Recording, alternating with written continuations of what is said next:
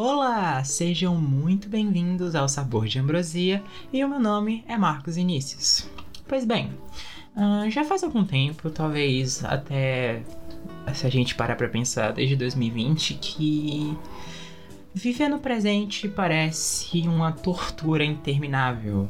As coisas só vão de mal a pior e muitas das vezes a gente recorre a algumas certas distrações para manter o que nos resta da nossa saúde mental. O possível, pelo menos, né? Vamos concordar. Como ainda não podemos viajar no tempo e a Tardes ainda não é uma realidade, Uh, é sempre bom a gente assistir alguns filmes e séries que nos fazem viajar para um período distante e experimentar talvez um pouquinho de um passado um pouco lúdico e longínquo. E neste episódio especial do Sabor de Ambrosia, eu peço a todos para que façam as malas, porque Hoje nós iremos viajar no tempo para uma época muito, muito distante.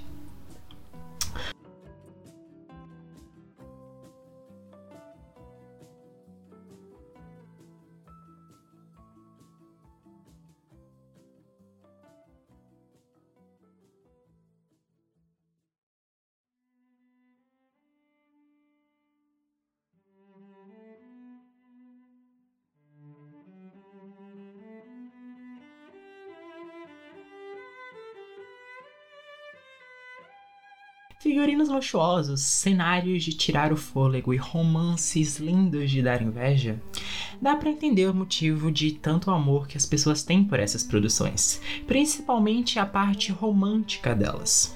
E pensando nesse imenso afeto que as pessoas têm por esse talvez gênero classificação, eu separei algumas produções que eu particularmente gosto muito e eu acho imperdíveis que mostram o melhor do que essa classificação de gênero e de produções podem oferecer. E o primeiro de tudo, é claro, não, não pode faltar, seria as produções românticas. Porque, claro, que com coisas de épocas, figurinos e tudo mais, as pessoas logo pensam em histórias de amor sem fim, ou naquelas livros ou séries ou filmes que fazem os nossos corações aquecerem um pouco. E ele acaba sendo um dos principais uh, mer- é, alvos, podemos dizer assim, desse tipo de produção. Existem inúmeras delas e que merecem ser assistidas. E entre algumas delas, eu separei aqui, a primeira de todas, é Shakespeare Apaixonado. Que sim, para quem conhece a história, esse é o filme que a Gwyneth Paltrow roubou o Oscar da Fernanda Montenegro. Sim, eu sei temos, nós brasileiros, nós temos nossas questões com esse, esse filme. Mas ainda é um filme muito bonito e muito apaixonante. E mostra o Shakespeare, o nosso tão conhecido dramaturgo da história, sendo um jovem meio perrapado e sem ideias, mas acaba conhecendo a sua musa, a musa dos seus sonhos, que inspira a escrever suas tão famosas peças. É meio bobinho, é meio água com açúcar. Não acho que deveria ter ganhado o Oscar, mas ainda é um bom exemplo de romance de época. Outro filme que eu não sei, não é necessariamente de romance, mas tem muito do romantismo dessas histórias, que é o filme Adoráveis Mulheres, de 2019, que você mostra um grupo de. É 2019 ou 2020, esqueci agora. É, que você mostra um grupo. Um grupo de jovens irmãs que cada uma tem uma história, uma história de desenvolvimento e de protagonismo feminino. Cada uma delas tem os seus próprios núcleos e a, acabam desenvolvendo uma história muito bonita e aconchegante a gente tem a história de tanto de pessoas que encontram o amor ou que encontram um novo, uma nova razão de vida. E eu, eu na minha opinião, acho um ótimo exemplo do gênero, para ser sincero.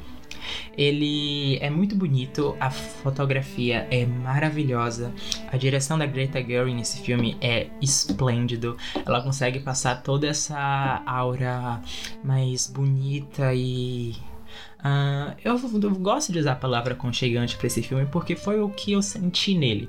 Ele é um filme muito que te dá um quentinho gostoso quando você assiste e faz muito você, pelo menos no meu caso, você pensar num futuro apesar de a gente estar olhando para um passado.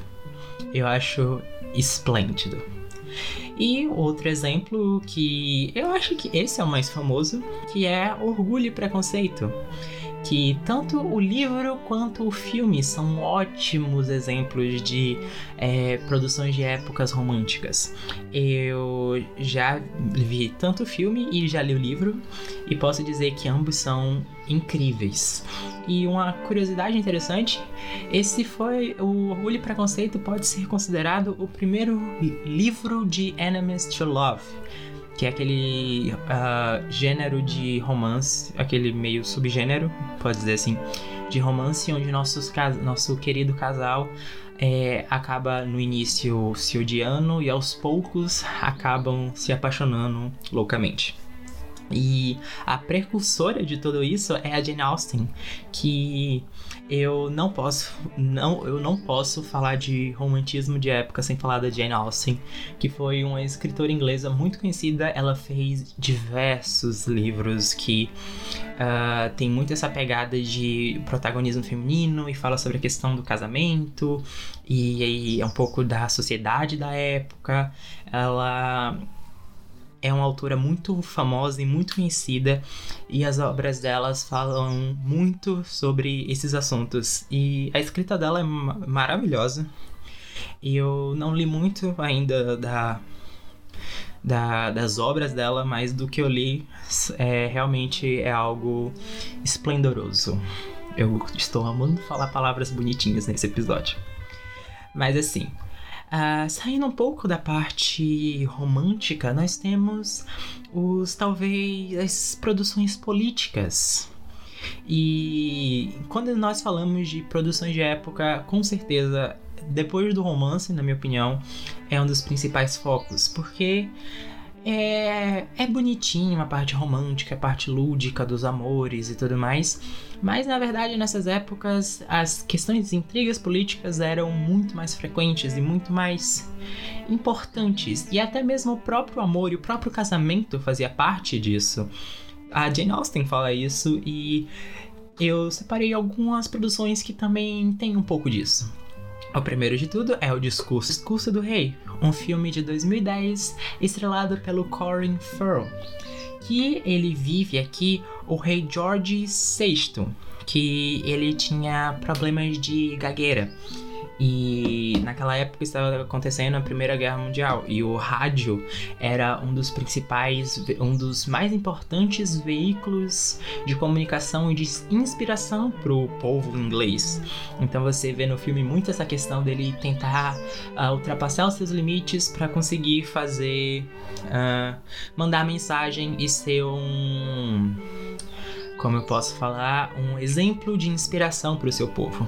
Ele tem muitas essas questões políticas e você vê como a questão de da imagem da família real é importante para aquele período e como essa demonstração de fraque esse que eles acabam considerando para a época um símbolo de fraqueza tem que ser a, a, apagado ou abafado ao máximo possível e ele se tornar tão grandioso quanto as pessoas imaginam que ele é. Então é um filme muito sobre os bastidores de tudo isso. É um filme também que acabou concorrendo ao Oscar. Então tem essa parte, nós temos ganhadores de Oscars nesse episódio. Mas é um filme muito interessante e.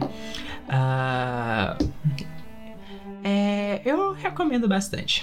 E ainda falando sobre essa questão da família real inglesa, é, apesar de ser um pouco mais recente do que, por exemplo, Orgulho e Preconceito, nós podemos colocar The Crown nessa listinha, que é a série sobre a família real inglesa, a mais recente, entre aspas, é, podemos dizer assim. Então a gente vê toda essa questão da história da rainha Elizabeth, a mulher mais velha da história humana. e como foram os desafios dela para manter a família real tendo o prestígio, entre muitas aspas, que ela ainda possui hoje.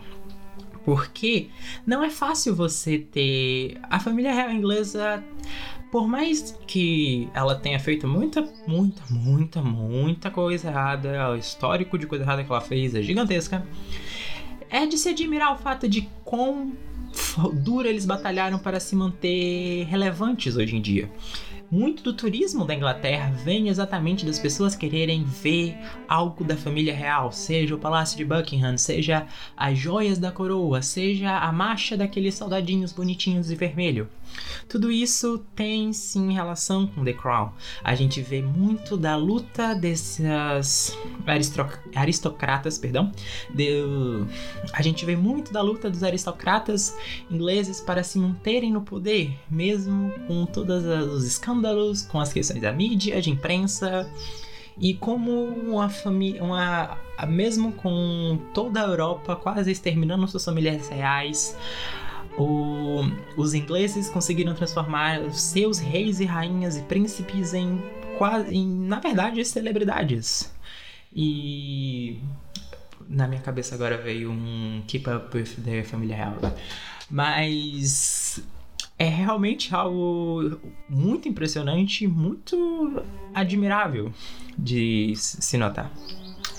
E ainda nessas questões políticas, eu pensei bastante se colocaria nisso ou não, mas eu acho que Game of Thrones pode, pode se encaixar aqui também. Ao contrário do que eu, das outros dois exemplos que eu usei aqui agora, tanto o discurso do rei quanto The Crown, Game of Thrones não é uma história baseada em fatos reais. Ela é, na verdade, algo muito distante de fatos reais, assim. Para começar, nós temos dragões, nós temos zumbis de feito, zumbis gelados e invernos que duram anos e décadas. Então, assim, tem todas essas partes de fantasia. A gente já está um pouco agora numa parte fantástica das histórias de época. E no caso de Game of Thrones, apesar de todas essas questões épicas, fantásticas, destruições, batalhas de água negra, fogo vivo e tudo mais, o que mais chama atenção realmente são as tramas políticas, principalmente em Porto Real, que a gente tem todas essas questões dos jogos dos tronos. O nome Game of Thrones é, vem daí. E ela é baseada na, nos livros de As Crônicas de Gelo e Fogo, do autor George R. R. Martin, que atualmente tem cinco livros, mas segundo ele, Ainda vão ter mais dois: Os Ventos do Inverno e o outro livro que eu não lembro agora o nome. Mas uh, ainda é uma saga em expansão. Mas é muito notável como o George R. R. Martin se esforçou para colocar tramas políticas e torná-las tão interessantes e quase viciantes de se prestar atenção. São personagens e articulações e mentiras e mortes, muitas mortes de várias formas possíveis, tanto de venenos, quanto de emboscadas, quanto de arrancar cabeças. O que não falta são mortes em Game of Thrones. E tudo isso tem um viés político. Tudo tem viés político. Absolutamente tudo. Em Game of Thrones não é diferente.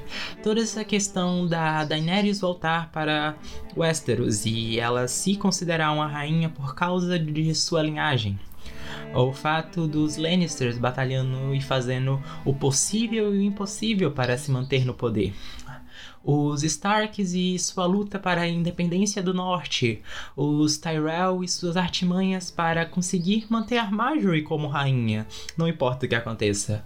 Uh, nós vemos muito essa questão de linhagem, principalmente em Game of Thrones, tá? é um dos principais pontos da série e de toda a narrativa sobre a questão da linhagem, sobre a questão de quem deve sentar no trono de ferro.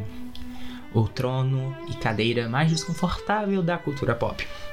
Eu, é, na série não mostra, no, acho que não explica tanto assim, mas nos livros o Trono de Ferro é horrível de se sentar. É uma cadeira feita de espadas, então maciez não é o que dá para contar. E saindo agora. Power is power. E saindo agora das partes políticas, eu quero colocar o meu tipo favorito de produções de época, que são as sátiras. Porque assim, produções de época existem de todos os tipos. A gente vê tantos romances políticos, históricos e blá blá blá. Mas as sátiras conseguem pegar todos esses elementos, colocá-las em, um, colocá em uma coisa só e transformar isso numa coisa maravilhosa. Para começar, já que a gente estava falando de Oscar um tempo atrás, nós temos A Favorita, que também é um filme oscarizado e é maravilhoso. Para começar, ele é hilário, ele tem Vamos começar. Ele é estrelado pela Olivia Colman, a Rachel Vines e a Emma Stone. Três atrizes oscarizadas e maravilhosas. E todo. Eu não vou dar muito spoiler porque é mara... É... eu acho melhor uh, vocês assistirem para ver quão incrível é. Mas você vê muito sobre essa questão de jogo de poder e como as pessoas realmente perdem qualquer noção de ética para se manter no topo. Não importa se você é lá em cima na hierarquia de, da alta sociedade ou um simples servo, uma duquesa, não importa. Essas batalhas são constantes e não importa quem esteja no caminho, essas pessoas vão passar por cima de você. E falando nisso, é sempre bom lembrar da minha novo, meu novo vício, que é a, mini, a antiga minissérie, agora série, The Great, da que no Brasil você dá para assistir pela Amazon que é estrelado pela Ellie Fanning, que conta uma história baseada em fatos reais, mas bastante Uh, com certas liberdades criativas da Catarina a Grande, uma das maiores uh, imperatrizes da história e uma das mais conhecidas da Rússia. Ela realmente revolucionou aquele lugar. E a série, diferente de. Assim, a favorita é engraçado, mas The Great é outro nível, porque ele pega toda a aristocracia da Rússia, pega todas as coisas mais uh, surreais, antiéticas, estranhas e bizarras que você pode imaginar da alta sociedade e coloca lá. E é hilário só nos primeiros episódios, sem dar muitos spoilers, mas assim, você tem pessoas atirando em ursos, você tem pessoas transando nos corredores, você tem uma mania muito bizarra que de que eu, eu realmente fiquei um pouco impressionado, que é todo mundo ficar bebendo um copo de vodka e jogar o copo no chão, copo de vidro. Eu fico muito pensando na quantidade de copos de vidro que essa produção usou, porque Deus amado, é, é todo episódio isso, e eles falam, Kizar, Kizar, Huzzah! Huzzah! Huzzah! Huzzah! Huzzah! Huzzah! Huzzah! É horrível. Mas é maravilhoso. E a Ellen Fanning, eu acho que está num dos melhores papéis da vida dela. Ela é uma atriz incrível. Até quando ela estava em Malévola, que, não, que pode não ser dos melhores filmes do mundo, ela arrasava. Mas aqui, ela é hilária. Ela é maravilhosa em todos os jeitos possíveis. Ela é sarcástica, ela é debochada, ela é, é, maravilhoso. E essa série consegue unir tudo isso. Você tem a questão dos jogos políticos, sobre como a a visão do, do, do imperador não é das melhores e como ele é uma pessoa sádica e que não liga muito para as questões políticas de verdade, como ele evita tudo isso e só quer pensar na parte da curtição e da farra. E você vê como a personagem que no começo ela é toda romântica, toda lúdica, ela pensa em príncipes encantados, em amores à primeira vista e tudo mais, e aos poucos ela vai se desiludindo iludindo com tudo isso e começando a pegar o jeito pela política. E é maravilhoso como ela consegue dar essa volta por cima e se torna e começar a trilhar o caminho de poder dela. É incrível. Também a gente tem a questão de dos looks, das de como de grandioso tem a série tem um urso Então, assim, eu não, eu não tenho certeza se o urso é real ou não, mas mesmo se não for real, CGI é caro, então tem dinheiro essa série. E ela já está renovada para a segunda temporada, para quem queira saber. É uma série muito premiada, maravilhosa, hilária e super divertida. Recomendo bastante. Mas para aqueles que gostam de algo mais histórico, mais um, baseado em fatos, podemos dizer. Eu tenho algumas listas, tem algumas uh, produções que podem ser do seu gosto. Nós temos, por exemplo, o chocolate, nós temos o silêncio, temos o estranho que nós amamos, que é da Sofia Coppola, que eu poderia muito colocar aqui também nas sátiras do filme da Maria Antonieta, porque tem um momento muito bom que tem um All Stars no meio dos sapatos da rainha francesa, então ah, se encaixa também. E mas eu acho que o grande sucesso e mais conhecido de todos, com certeza, é Titanic, que é o maior drama histórico de época, eu acredito, de todos os tempos. Eu não tenho certeza se ele ou o vento levou, mas eu acho que eles estão para par. É porque no caso do vento levou é um pouco complicado de saber, porque tem a questão de converter o dinheiro de antes pro de agora, e eu realmente não. Eu, eu sou de humanas, perdão. Mas é um dos filmes, um dos maiores filmes de todos os tempos.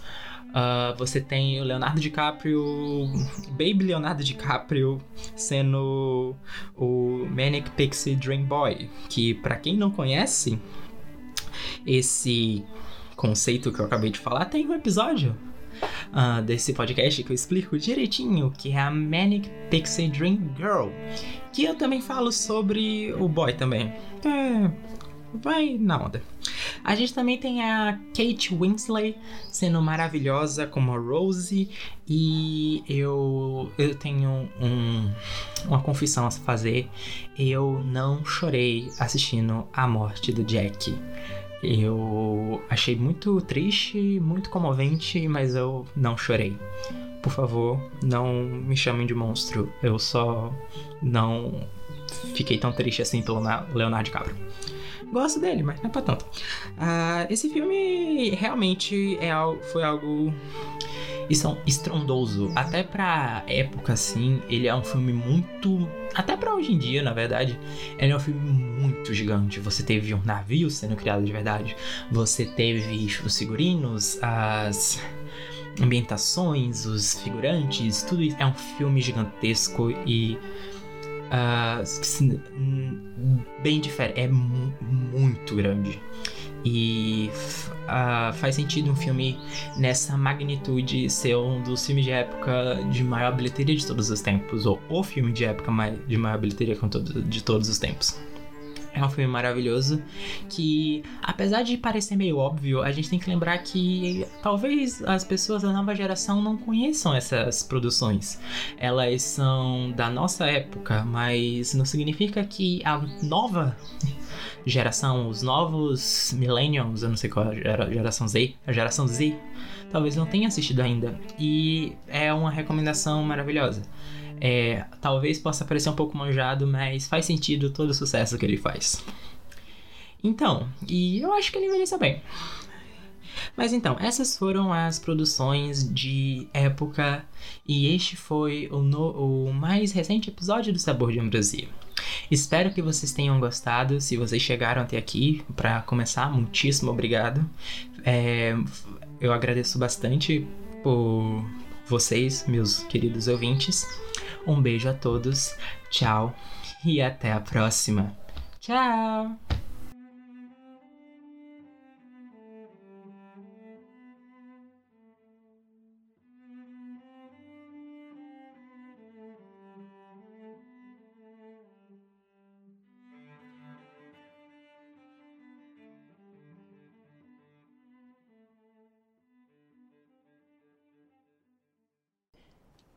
Já ouviu falar em Eduardo Christophe Philippe Gerard de Renaldi? Não. Ele foi o... foi o príncipe de Genóvia. Hum. O que tem ele? Eduardo Christophe Philippe Gerard Rinaldi era seu pai. é, tá. O meu pai o príncipe da Genóvia. Aham, tá brincando. Por que eu brincaria com uma coisa dessas? Não. Não, porque se ele foi um príncipe, então eu. Exato. Você não é só Amélia Termópolis. Você é Amélia Mignonette Termópolis Renaldi, princesa de Genóvia. Eu? Uma. Uma princesa? Cala a boca! Ah, o que foi que disse? Cala a boca. Mas